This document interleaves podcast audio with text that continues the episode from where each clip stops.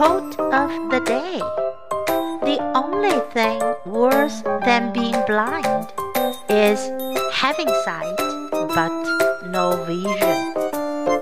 By Helen Keller. Word of the day Vision. Vision.